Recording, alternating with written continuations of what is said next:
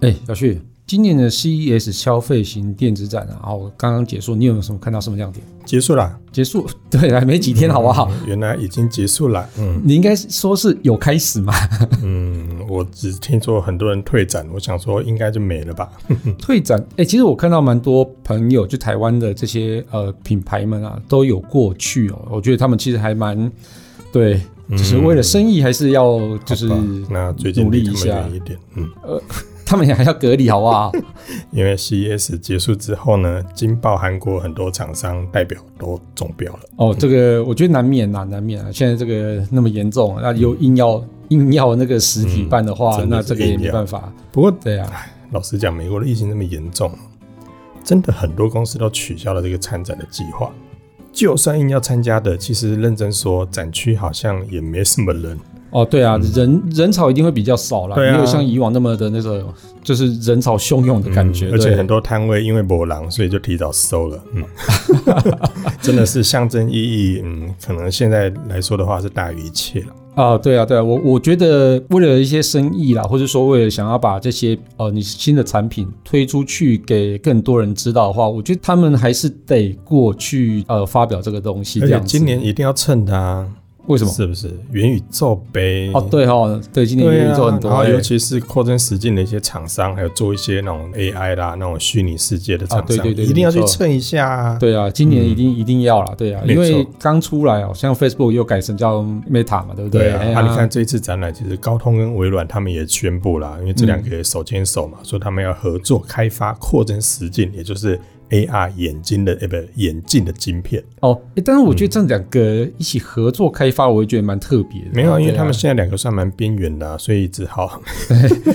因为另外一个边缘是 NVIDIA 嘛，然后其他厂商都自己 自己有自己的一片那个开发计划，他们还没有的就是要联手啦。但是我觉得高通加入也是蛮有趣的啦，对啊，以以他们的那个晶片的设计能力的话。我觉得这个应该是不意外的，对对对，不意外。但是除了高通之外，当然我们自己在关心行动装置，高通跟微软，我相信大家应该都不陌生。可是我看到一个蛮妙的，嗯，就是 BMW，BMW 就是那个我我去路口便利商店开那台车嘛，那个品牌，嗯。所以你现在换 BMW 了？嗯，你知道现在玩具车蛮便宜的，火柴盒小汽车。他们在 CES 展上，他们公布了一项蛮特别的。车，嗯，是车吗？嗯，技术吗？嗯，也算。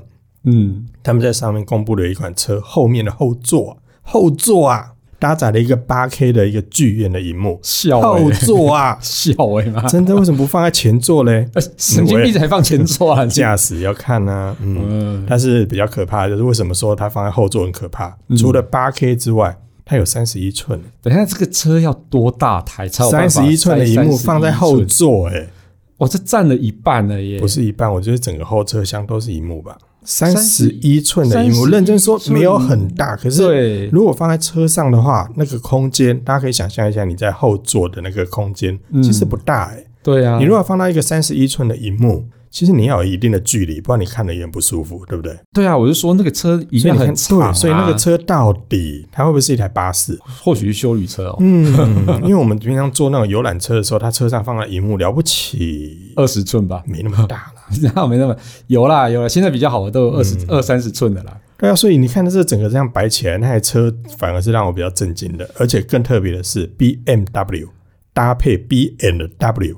嗯，听众有没有听出来那个玄妙？没有哎、欸，没有，是不是发音那么不准？不准就对了。对，就有一个音响界相当有名的一个品牌叫 B and W，对，鲍廉沃森，对对，跟 B M W 对，反正两家就合作就对了。那可能一般的使用者也搞不清楚是怎么回事，这可能哎、欸，这个是不是打错字？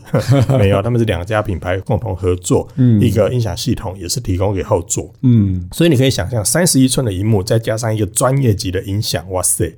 这个真的是针对后座买家所开发的一台汽车，对，只是什么时候推出，嗯，这个就不知道了，因为我觉得这个在若干国家应该会有法规的问题。应该还好，因为它是后座啦，是后座啊。对啊，对啊，所以后座其实像是诶大头鸡啊，你也没开会啊，你要开会的时候，然后其实就可以用这个大荧幕，那这最那个线上开会嘛，然后一边搭车又去其他的地方这样子。对对对，所以这个会买这种车的，应该就是后座一般家庭啦，后座买家一定相对就是那种大头鸡嘛。对啊对啊，总裁。其实这种有些豪华车种里面，除了音响很很可怕之外，嗯，有些车上还有冰箱呢。哦，对啊，对啊，所以这些其实也真的是有钱的世界，嗯，就是这么朴实无华。你看，其实一般像是宾利嘛，就是你所谓的后座买家那些人啊，叫、嗯、他们其实就是有冰箱什么，在更早之前就是什么哦，无线通讯、卫星电话啊什么之类的，嗯、什么歌都有。幸好我的车也算高级，我车上有冷气。哦，嗯，好了，你还有看到什么吗？嗯、还有哦，嗯，除了这个，因为我刚才讲的那个是。荧幕应该算吧，就是在车子里面放入一个这么这么大的一个荧幕，在后座里面搭载了一个剧院。嗯，那我另外看到 LG 呢，它有推出了一款十六比十八的一个显示器。十六比十八是什么概念？就蛮方的啊。听众朋友，如果现在自己的荧幕，现在你看一下你的手机，一般来讲，现在大概是十六比十，差不多为多，对不对？对，十六比九，大家经常应该都比较常听说，十六比九、十六比十都有，对，对都有。那一般传统荧幕大概是四比三。嗯哼，好，那比较传统了，但是现在都是十六比九比较多。那有些四比四比三现在很难找，好不好？有了还是有了，很少啦。呃，现在有些笔电还是主打还是四比三，就是比较方便文书处理的嘛。对。那现在其实比较多的趋势已经从十六比九变到十六比十，嗯，那当然就是让上下的高低的这个可视野变得更大。对。现在 LG 这个十六比十八，哇塞，这个就真的感觉，你看那个比例看起来就非常的高。嗯嗯，你可以想象它有点快一比一咯，差不多十六比十八，对，一个方形的感觉。嗯、那整个呢，也就是说十六比九，然后你后面的九乘以二不就是十八吗？嗯，硬要这样说的话，我我我要回答你对吗？当然这不能说对啊，我当然是让听众们比较好理解。说对啦，你你这样讲没错啦。对，十六比十八跟十六比九就是尾数那个部分，你可以把它想象说，它就是一个荧幕，然后你可以切成两个十六比九的。画面对，没错啊，对，这样可以比较好容易理解了。当然，是有使用者可能会觉得说，哎，这个荧幕到底要干嘛？有什么特别的？嗯、那当然，除了我们刚才前面所提到，因为一般都是看到的是十六比九、十六比十嘛。现在十六比十八，它可以呈现两个十六比九的画面拼凑在一起之后，当然就可以达到一些比较好的应用，像是剪影片的人来说，嗯、对，对，那个时间轴长长的。有时候必须要剪辑之外，有时候可能要看一下脚本啊，看一下字幕啊，嗯、或看一下一些素材啊。其实现在很多人是用双荧幕嘛，嗯，左边一颗，右边一颗，要不然把它叠起来，就是上下用这样的方式来组成。嗯、可是比较占桌面空间，是因为一次要两颗荧幕嘛。对。那 LG 或许看到这样商机，他们以前有推出那种很长很长很长那一种，有没有？对，可以一次左右，然后两个荧幕。现在是推出这个有点像正方形的这个样式，上下的。所以对于很多使用者来说。如果你桌面空间有限，嗯哼。又希望有比较大的可视，我们所谓的视野的话，嗯、这台荧幕其实也是未来嗯蛮值得关注的一个部分。其实我蛮 prefer 这种荧幕的，因为是我有时候在做一些音乐剪辑啊，其实很要需要看到很多乐器嘛，所以它其实就需要很长的上下。嗯、其实认真讲，上下很长的那种。剪影片的人他也需要，也是需要，也是要需要比较高度比较高的。对对对对，没错，嗯、因为你底下的那个工作列啊，或者说你的音轨啊，或是影片的那些轨，有不同的轴嘛，对不对？对那这个其实是很方便的。嗯、所以如果它出这这一台不会太贵的话，我应该原则上会入手哦。哦，你放心了，它一定会比较贵。对对，其实你看哦，两台十六比九的二十一点五寸哦，嗯、然后你把它拼在一起，然后你一定比买两台二十一点五寸的要来的贵，一定的、啊。对对对，那为什么呢？是因为其实它这个整个在荧幕切割的比例上，其实是。哦，可能就比较难符合，就是面板的切割最佳切割率，对对对对，而且它可能量也比较少，所以你又要为了特别它去去设计那一个膜啊，那其实就会贵蛮多的。物以稀为贵嘛，因为对对对，这还是新推出的，不是市场的主流。对对对，哦，所以你。豆浆是买稀的比较贵，是买浓的比较贵？嗯，我算是比较浓的那一种。没有，我是说买的时候的那个。嗯，对。好了，赶快讲完这一段，我们进开场。物以稀为贵，没有啊？没有物以稀为贵啊！豆浆是浓的好嘛，对不对？醇香。嗯，好，OK 来。好啦，哎，其实你有没有发现，其实你刚刚讲这一期都跟跟荧幕的技术、显示器有关系哈。嗯、其实我觉得今年 CES 有一个很值得特别注意的一个事情啊，就是 LG 啊跟三星啊，其实 LG 跟三星啊，无论在这，这哪有什么好值得关注？那平常就打来打去的、啊。对他们，其实，在每个展期 NWC 啊，哪一个展，每个展都打来打去的哈。它、啊、其实这个是呃，算是电视大战又再一次的交锋了哦。嗯，你把夏普放在哪里？呃，我觉得如果夏普放在这个战争里面呢，哦，我觉得它其实可能是一个非常小的配角了。哦，那你把奇美放在哪里？好，好，那 好，你你你你把它加入战局啊，你加来，呃，不要，那我们就看这两家好了。好的，毕竟我们前面在讲的是今年有在 CES 上面在内的嘛，哈，对对对。那其实 LG 啊，它推出一个他们算是新的技术，叫 QNED，Q N E D 哦，这个技术哦，对战三星的 Neo QLED 哦。那这个其实我觉得他们每一年的新技术都一直在往前推广哦，所以。LG 这次的 QNED 跟那个 Neo QLED 哦，这两个他们算是未来在二零二二年即将要推出电视的一个新技术啊、嗯哦，我觉得这个其实还蛮重要的一个观察点。嗯，所以啦，那你如果是你，你会怎么买？我会怎么买哦？我们先讲完之后，我再跟你讲答案。哎呦，那先用镜片投一下好了。下了班，您迅速抵达约会餐厅，买电影票不再排队浪费生命。开车出游，一手掌握停车资讯，因为科技生活更有效率，省下时间用来轻松惬意。科技酷宅陪你漫游网络世界，聊聊新鲜话题。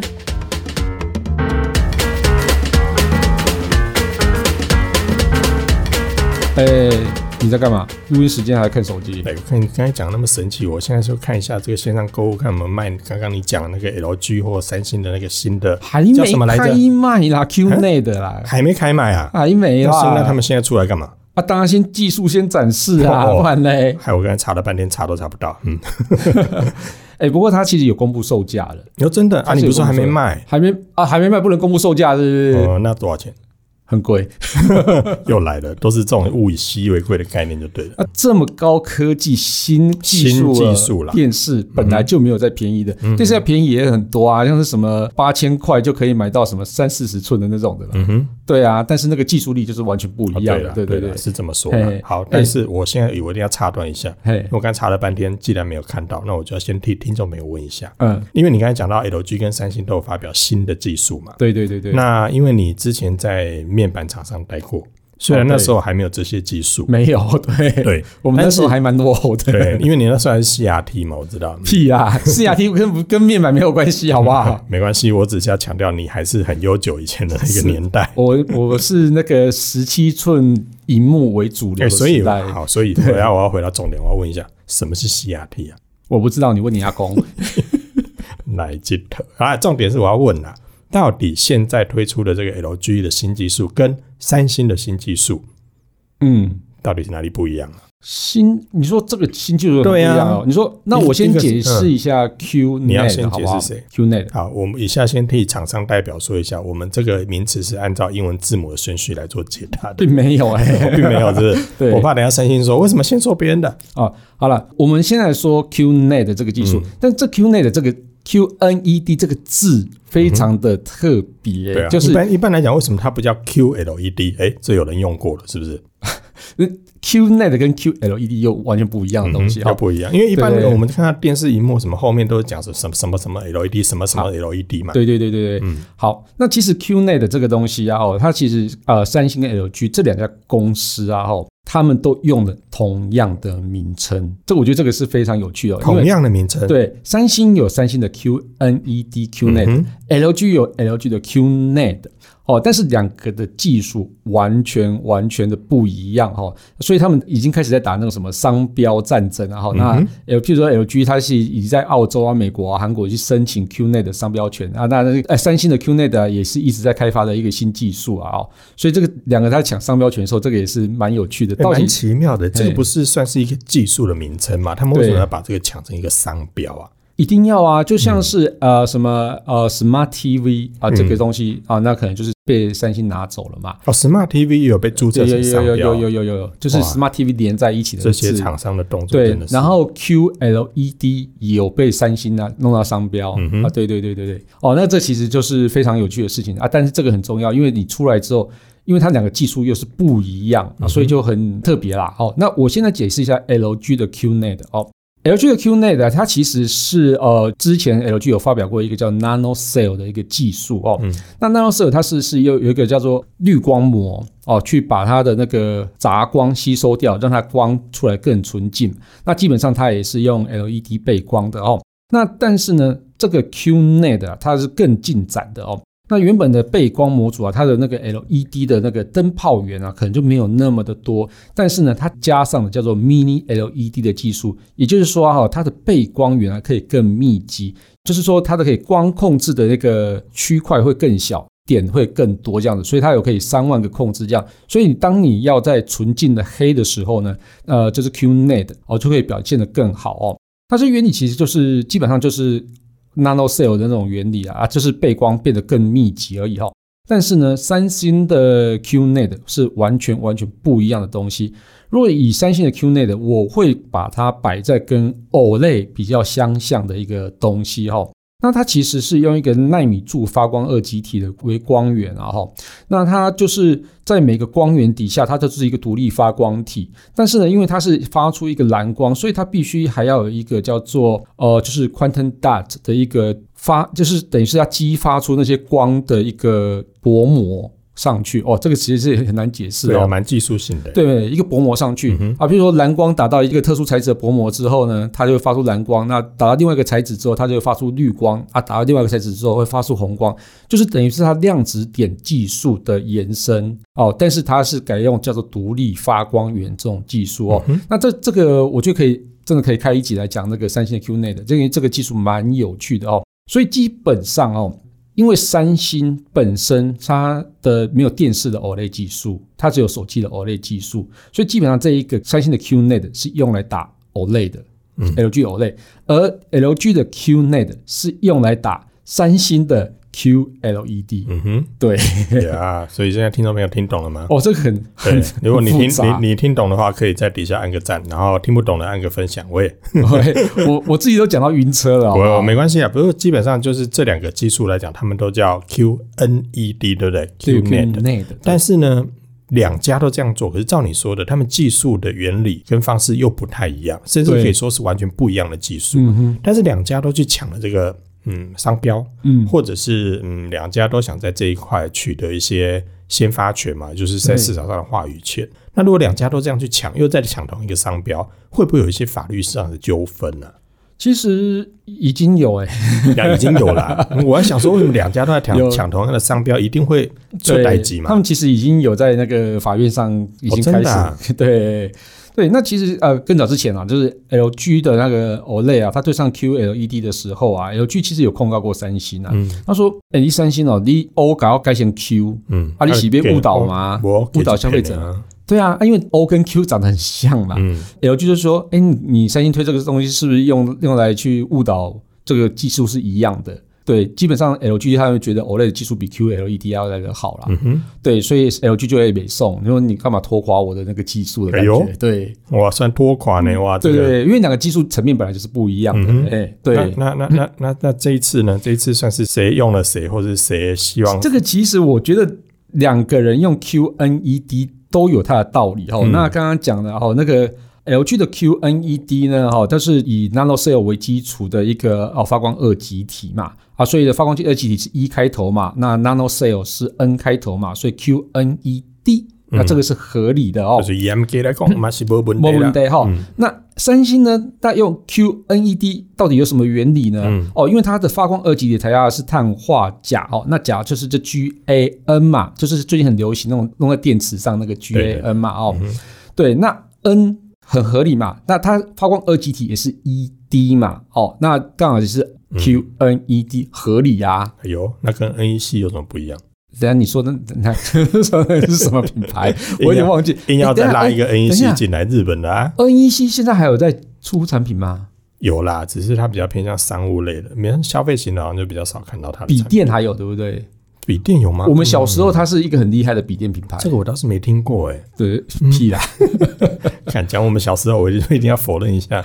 嗯，好，但是你刚才讲的那个地方，现在现在两个两家都在抢这一块啊。那当然前面当然有很多的恩怨情仇啦，因为你刚才讲到前面的这个 OLED 跟 QLED 就战过了。嗯，那这一次的话又重新的，好像又在新技术上又希望能够呃对方嗯跟对方之间有一些恩怨情仇又要继续展开。对，可是我比较关心的是啊。现在这些技术，在你来看，你有没有觉得哪一家会比较早商品化？因为毕竟他们都发表了嘛。因为今年的话，我看一下今年发表的这个。属于 QNet 的，也就是 QNED 的，嗯、好像只有 LG 是不是？对，其实基本上以 QNet 来讲的话，LG 一定会抢先推出商品的啦。这、嗯、因为你比较看好 LG 的先出，哦、还是它根本已经出了？它根本已经出了啦。嗯、因为这个技技术层面上，基本上就是已经基于它原本有的技术来哦。譬如说，它也有 Mini LED 的电视嘛，嗯，那它也有 Nano Cell，其实它把这两个融合在一起，基本上就是 QNet 了。嗯哼，哦，所以它以它技术来讲的话，它已经算这个东西算已经成熟了。但是以呃三星的 Q 内的来讲，那个的难度跟 O 类的难度基本上是很接近的哦，所以基本上它尤其用用新的这个发光材料来做的话。当然，它也有可能会很快就会商品化，但是它的脚步一定会比 LG 要来得慢。所以它今年啊，三星就是 CES 上，它其实还没有正式发表它的 QNED。嗯，对对对对。那它其实是延续去年的哦，以呃 Mini LED backlight 的那个 Neo QLED 技术为主这样子。嗯，了解。所以对于消费者来说，你真的假设你啦，现在真的有一笔钱，例如年终领了四百万，不知道怎么花？哎，不对，四十个月哈。不知道四十个月怎么花的，还是可以考虑一下这一台 LG 即将推出是吧？对，对，对，对，可是目前有时间表吗？呃，我觉得应该在第一季或第二季就会推出了吧。欸、嗯，我猜啦，嗯、我猜。对、嗯，如果这时候真的推出的话，我不知道会不会刷新以前。嗯，LG 好像记得有它几百万的电视嘛，八我记得八十八万八千八百八十八，不止哦。我看我记得有一百二十几万的电视，八 K 的。哦，你说八十八寸八 K OLED 电视吗？对啊，我记得八 K 好像两百，快两百万。到时候这一台的价格不知道会不会刷新了？嗯，不会，哦，不会，不会，不会，不会，因为它的技术原理来讲，基本上没有像 OLED 那么的高贵。嗯哼，对对，但它也不会到便宜哪里去。所以，如果是以 LG 的一个电视技术要来从最高价排到比较低价的，应该就是 OLED。然后 QNED，嗯，然后再是 Nano Cell。换句话说，你说它虽然是一个新技术，嗯、但是它并不会在价格上替消费者带来太多的负担。呃，如果你买不起 OLED 的话，或许可以买 QNED，还不至于说买不起 OLED 啦。现在市场上还是有，但是重点在于尺寸大小。对对对对，我觉得如果是以同样尺寸的话啦，嗯、同样如果假设都是以七十寸来讲，据我的猜测哦，现在这是我猜测，一定是 OLED 比较高价，再是 QNED。嗯然后再来是 Nano Cell，呀，因为 LG 在整个产品线上面 OLED 的系列还是排在比较高阶的。是是是，因为它的 OLED 技术其实基本上也是蛮成熟的，而且其实它整个在表现上也是非常好，也是大家最喜欢的，应该说说市场上最高阶的电视。嗯，对对对对，哇，所以你看这技术真的发展的非常快，因为我们之前都还在讲 OLED，嗯，然后后面呢？这个 QLED 就是 OLED 之后，QLED 又冒出来。对，现在然后又现在又有新的技术。对，然后也好像似乎也都在 CES 上面发表。对对对。然后如果以你如果延续刚刚讲的那个话题哦，以三星来讲，它接下来发的这个 QNED，假设它也叫 QNED 好了哦，它的 QNED 就是用来跟 OLED 对抗的，所以它的排序会变成叫做 QNED，然后再是 Neo QLED，然后再是 QLED。这样子来排哦，所以价格上就是等于是他发表的 QNED 是用来跟 LG 的 OLED 打，然后 LG 发表的 QNED 是用来跟三星的 QLED 打。嗯，好复杂，光是这样听我都觉得有点乱了。对对对对对，嗯、哦，那但其实这个技术其实是非常有趣啦，对啊，那他们现在其实电视最主要的技术都是要来做一个非常重要的东西，就是说。哎，你小时候有没有常常看到一个呃 CRT 的电视广告？就是说哦，黑金刚，然后黑要纯黑，这这个东西，嗯，黑的很纯净，嗯，好像没什么印象。屁啊！好啦，其实为什么大家会要求黑的很纯净这件事情哦？那其实就是说，呃，它要增加它的对比哦。那电视最重要的就是它对比度要来得非常的大，然后另外就是色彩的鲜艳度要来得很饱和这样子哦。所以呢，有了这技术之后呢，那你的 HDR，那它的体验就会出来了。嗯，对对对，HDR 我知道拍照的时候常常要用到嘛。那那个 HDR 跟这个 HDR 有一点点不太一样啊。哎呀，啊不是都 HDR？对对对，解释成中文不是叫高动态范围吗？都是都是。那到底那到底好来，顺便也来科普一下。嗯，电视上的 HDR 跟我们相机上的 HDR 有哪里不一样？好。两个的目的都是一样，嗯、哦，就是让亮暗细节更明显嘛。对，那就是在相机上的 HDR 呢，它是把暗部提升，然后亮部维持一样的亮度。嗯、但是呢，在电视的 HDR 呢，它是把暗部的细节可以呈现出来，而不是去提升暗部的亮度。嗯哼。对，所以它的整个动态范围，就是说你在很暗的地方，你还是可以看到细节出现，你还是可以分辨出细节；很亮的时候呢，你还是可以分辨出细节。所以它整个在高光跟低光的范围是比较大的。嗯，但是如果以照片来讲，它是压缩整个亮度跟暗部的范围。嗯，对，好，听众朋友们听懂。好了，简单讲一下。你看，如果我们讲一直讲比较简单，就是拍照的话，我们可以看到有一些比较高亮光，例如说像背光好了，就是例如你背后有太阳，或是你去拍一些比较背景比较亮的地方的时候，你就会发现前面的人是黑的，对不对？嗯。那这时候我们如果相机用 HDR 的话，你就可以把可以把背后的亮也拍得很清楚，前面那个原本会变黑的那个人，他也可以看到你人的。表情，嗯，甚至你的整个细节上也会呈现得非常好。对，可是在电视上的话，你看，如果大家有看电视，尤其是看一些很惊悚片，或者是有一些科幻片，他会故意把它拍得很黑。黑对，就有些导演的手法喜欢用那种就是非常沉或者非常暗景的方式去表现一些东西。可是如果你家的电视很糟糕，你真的你就是看到一片黑。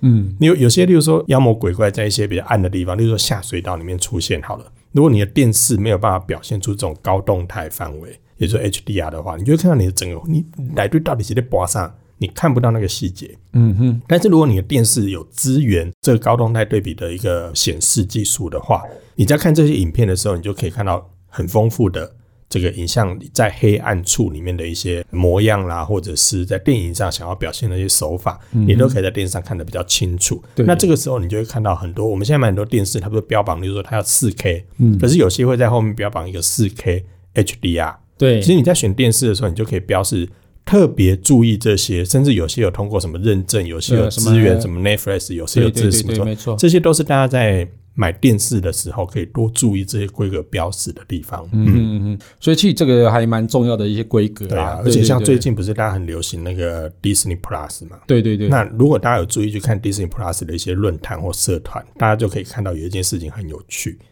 大家会在那个社团里面贴文说，他在看 Disney Plus 或者在看 Netflix 的时候，他的画面上当要进入影片点播放的时候，画面上显示几个灯。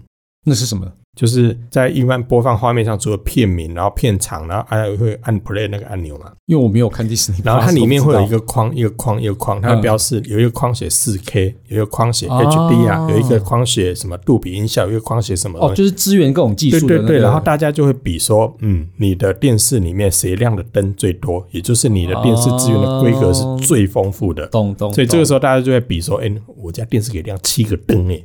哦，所以有到七个项目这么多，我不知道，我只举例了，因为因为大家都在比它可以亮几个灯，你知道吗？因为什么？它有它有什么技术是你这个电视可以支援的？它那个那个选项就会显示出来。李产的，我我现在想到那个你你小时候的电视，嗯，我不知道，一二三四五都亮，我没听过，而且它只有五个灯，现在对网友来说是很弱的。对呀，你看四 K 嘛，HD 啊，然后杜比音效，然后什么加一加只亮五个灯，说真的也蛮弱的。我觉得差不多，差不多也是五个吧，你不要乱讲。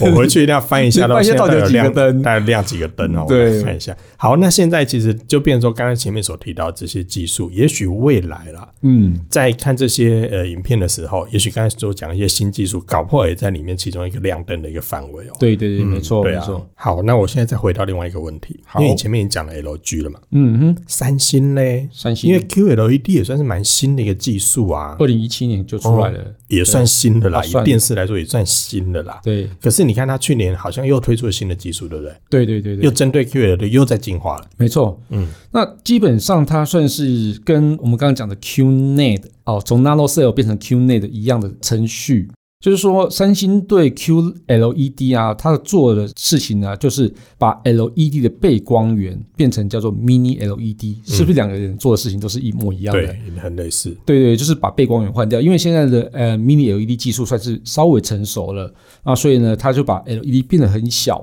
那就是可以在背光模组里面塞进更多更多的背光源，那塞进更多的背光源就可以分区分更多。然后我们刚刚也讲过嘛，哦，那种哦可以达到比较纯净的黑，那也亮到非常的亮这样子。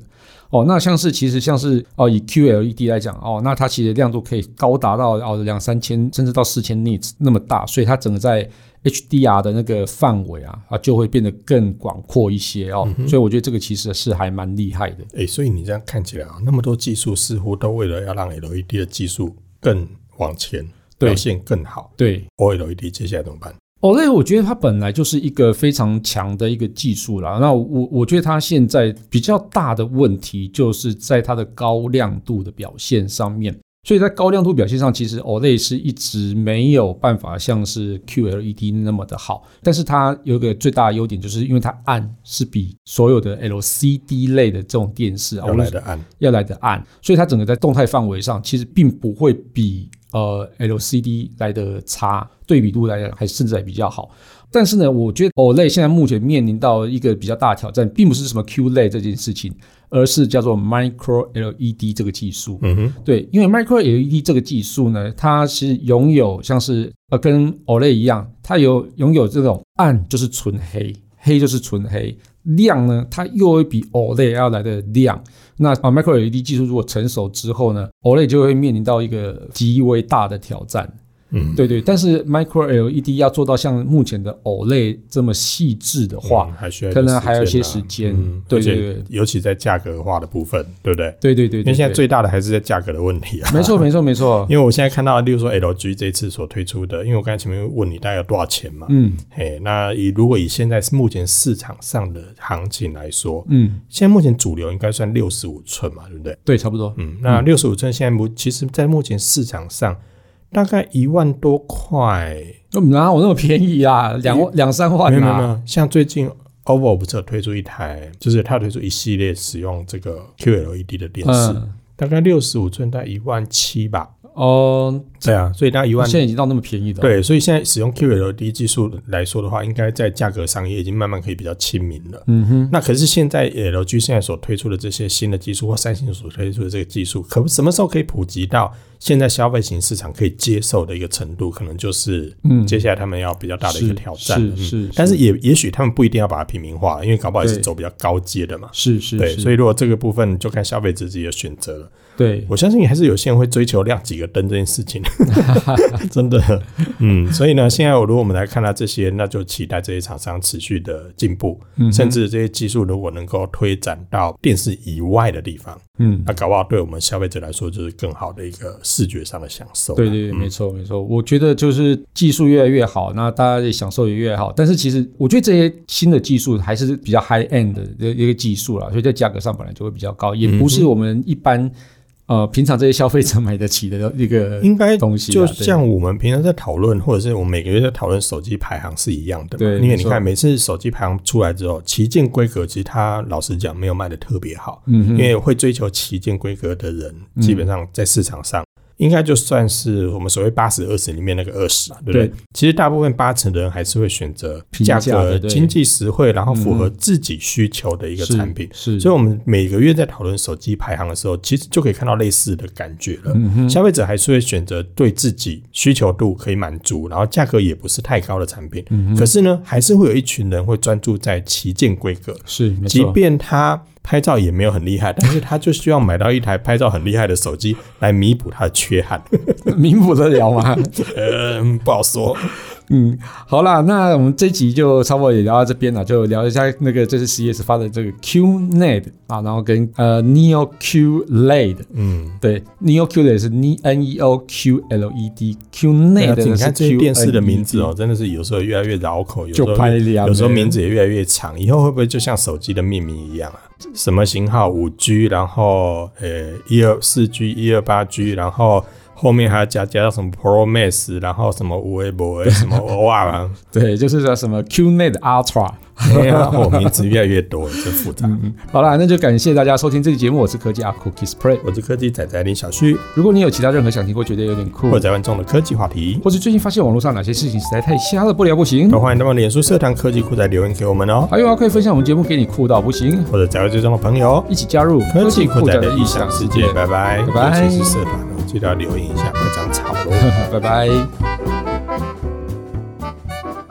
本节目由言之有物、网墨数位与点子科技赞助播出，感谢制作人 George 辛苦的剪辑节目内容。如果您有什么问题想要跟我们做交流的话，都欢迎到 Apple Podcast 与科技酷在脸书社团留言给我们哦。同时，也希望你给我们一点小小的肯定，点五颗星评价，按个分享，让世界更美好。也欢迎各品牌机构与我们共同合作，提供更多元的内容给听众朋友。你的肯定就是我们继续制作的动力哦。